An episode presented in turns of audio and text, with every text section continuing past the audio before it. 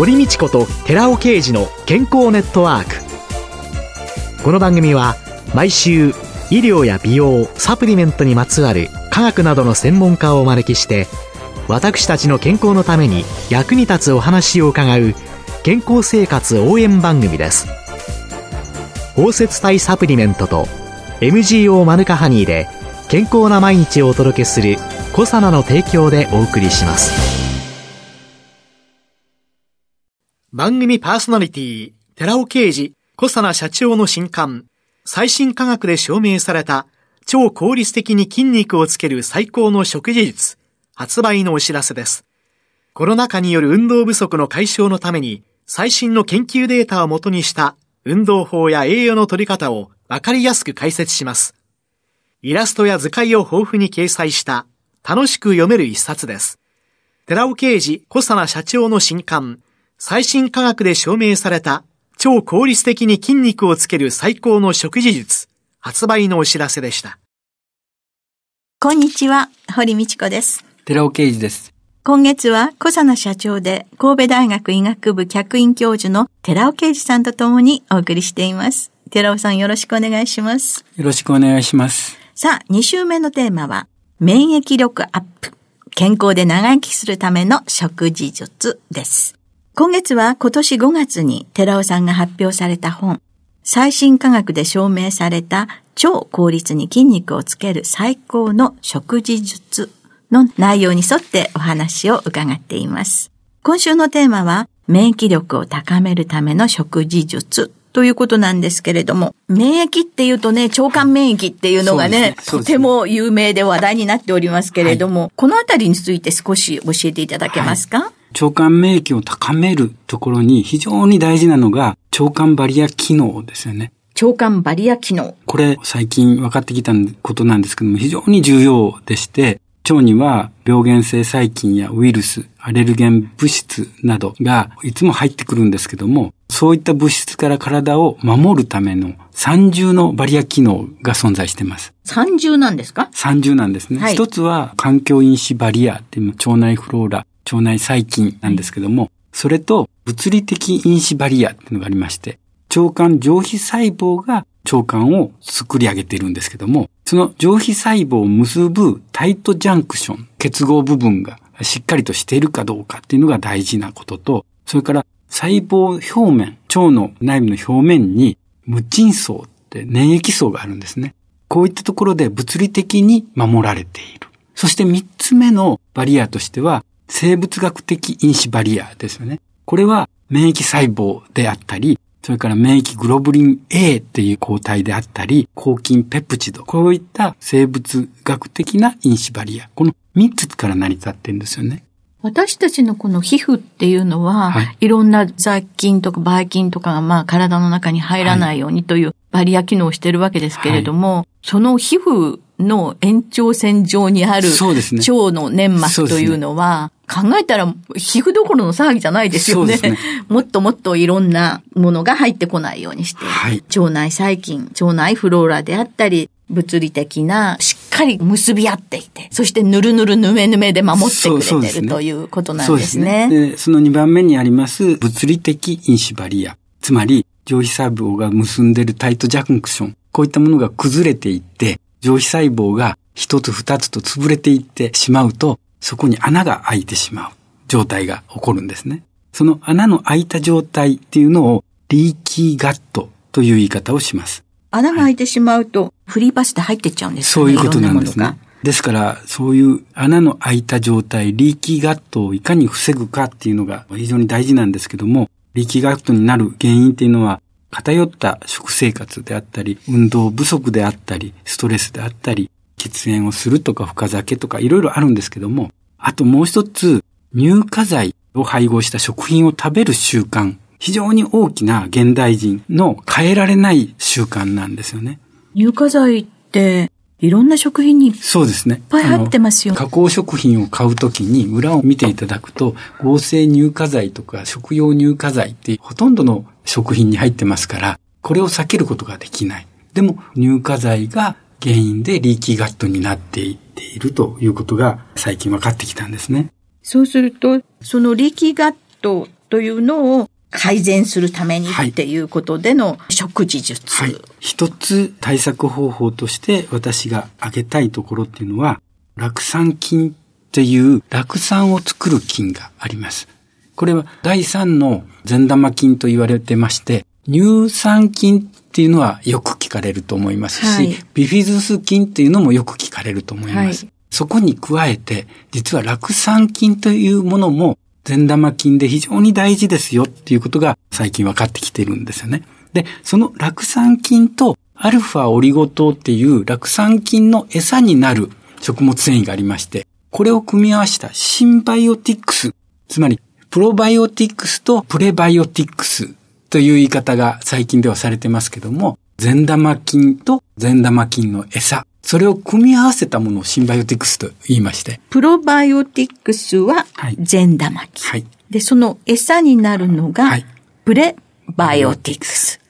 で、餌と菌があれば、はい、一緒によりいいでしょっていうのがシンバイオティクス。はい、いい菌と餌と一緒に行きますよということなんですね。はい。はい、で、酪酸菌ですから、酪酸を作る菌なんですよね。その餌になるアルファオリゴ糖を一緒に取りましょう。それが最も効率のいい酪酸を出す方法なんですね、腸の中に。酪酸っていうのは腸管上皮細胞のエネルギー源になるわけですよ。そうすると、上皮細胞がすごくしっかりとしてくるわけですね。そこがポイントになってきます。どうぞ皆さん、レンガがきっちりしっかりつながってるのをイメージしていただきますと、はい、リーキーガットで漏れてるのはそのところの接着剤部分というのが取れてしまって、はい、穴がスカスカになっている状態。そでそこに酪酸菌が来ると、はい、そこを修復してくることになる。つまりそのレンガっていうものが上皮細胞ですよね。はい、上皮細胞の中にその酪酸を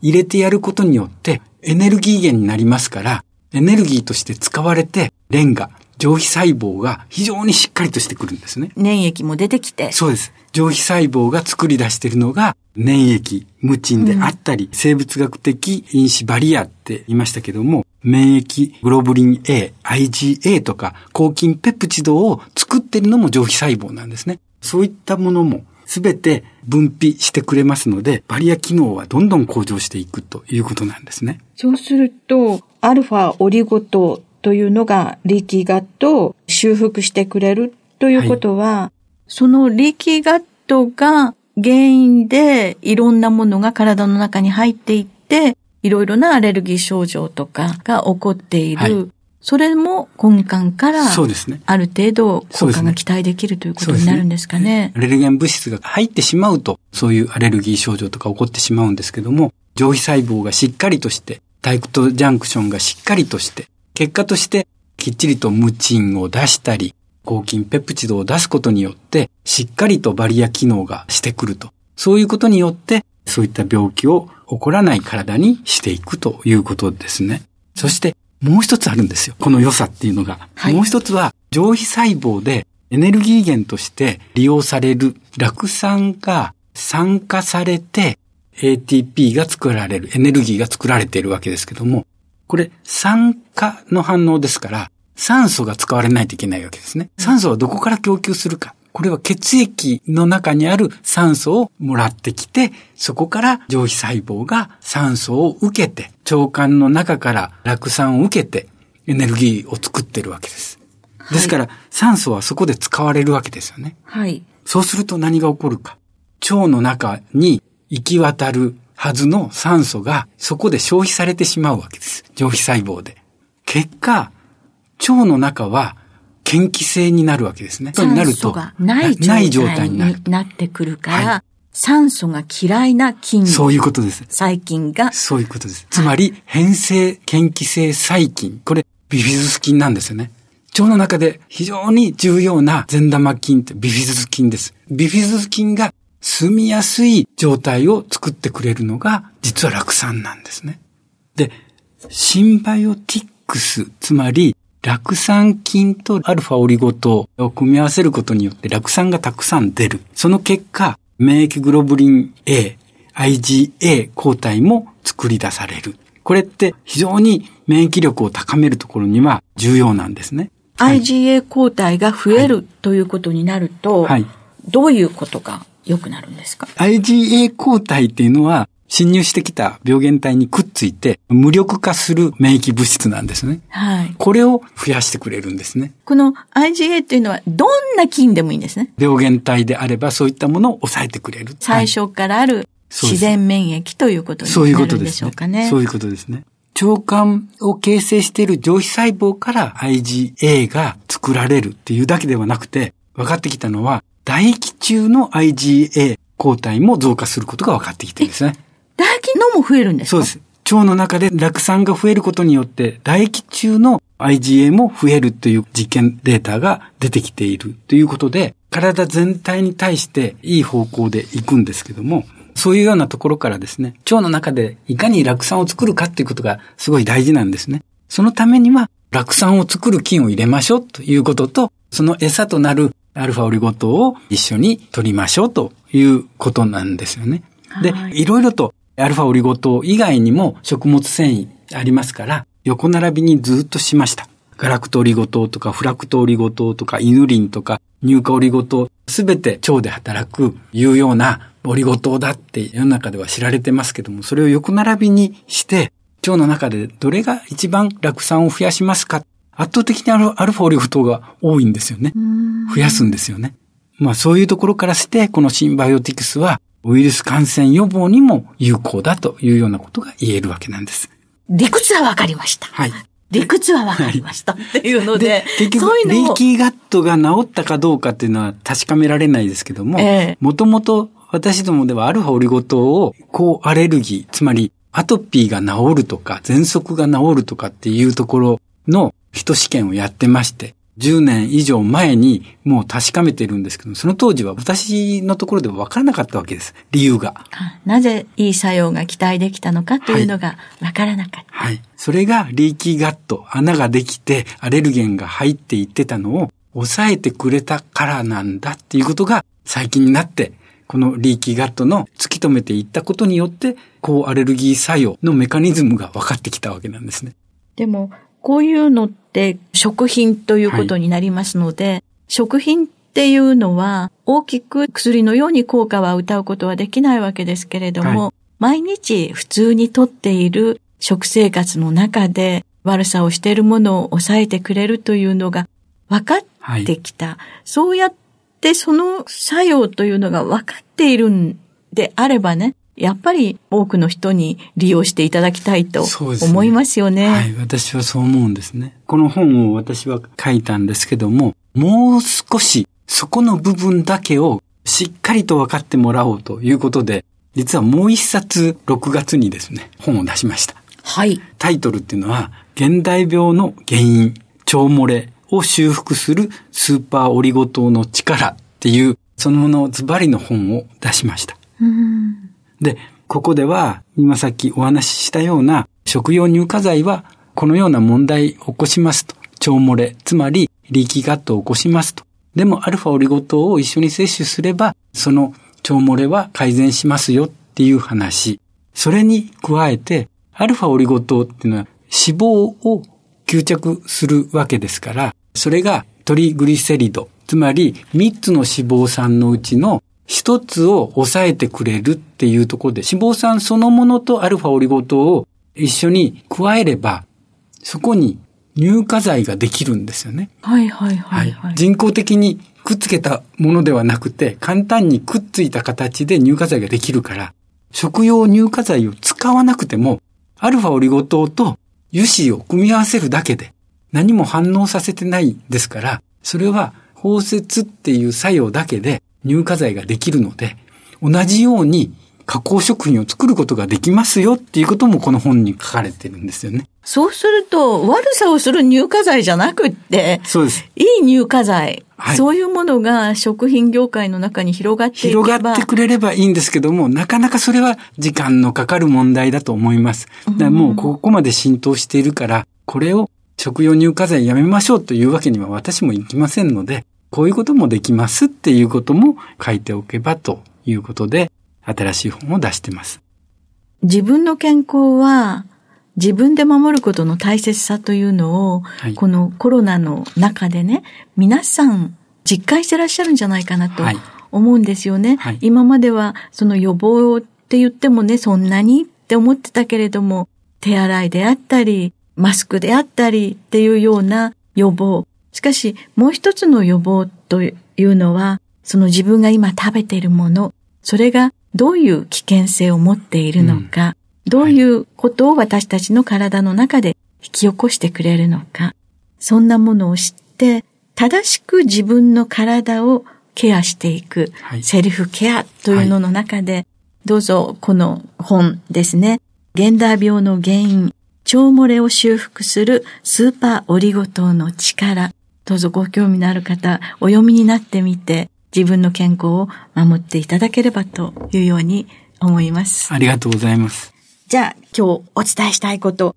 まとめていただけますでしょうか？腸管バリア機能の障害、リーキーガットって言いますけども、リーキーガットとは、腸壁に穴が開いて有害物質が腸から体の中に侵入する腸漏れ状態にある腸管のことを言います。リーキーガットは潰瘍性大腸炎であるとか、アレルギー疾患とか、自己免疫疾患など様々な疾患に関連しています。で、そのリーキガットの修復に、酪酸菌とアルファオリゴ糖を組み合わせたシンバイオティクスが有効であるという話をさせていただきました。腸の中で酪酸を作り出して、腸管上皮細胞を活性化してこのリーキガットを修復する。さらに善玉菌優位の環境も作るということであります。リーキーガットの最大の原因は加工食品に広く用いられている食用乳化剤です。この腸管上皮細胞を細胞死させて腸壁に穴を開けるというメカニズムであります。ここでもアルファオリゴ糖は食用乳化剤の細胞毒性を低減してくれるので、リーキーガットを修復することができるとお話しさせていただきました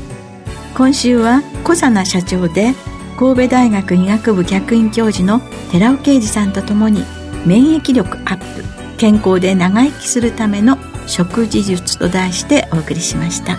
寺尾さんありがとうございました。ありがとうございました。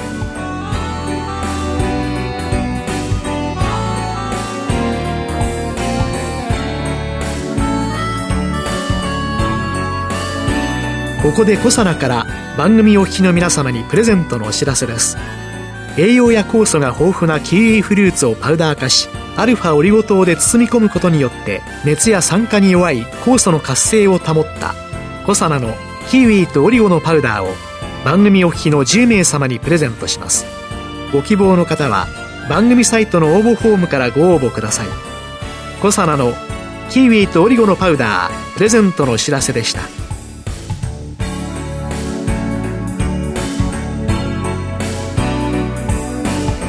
堀道子と寺尾啓二の健康ネットワーク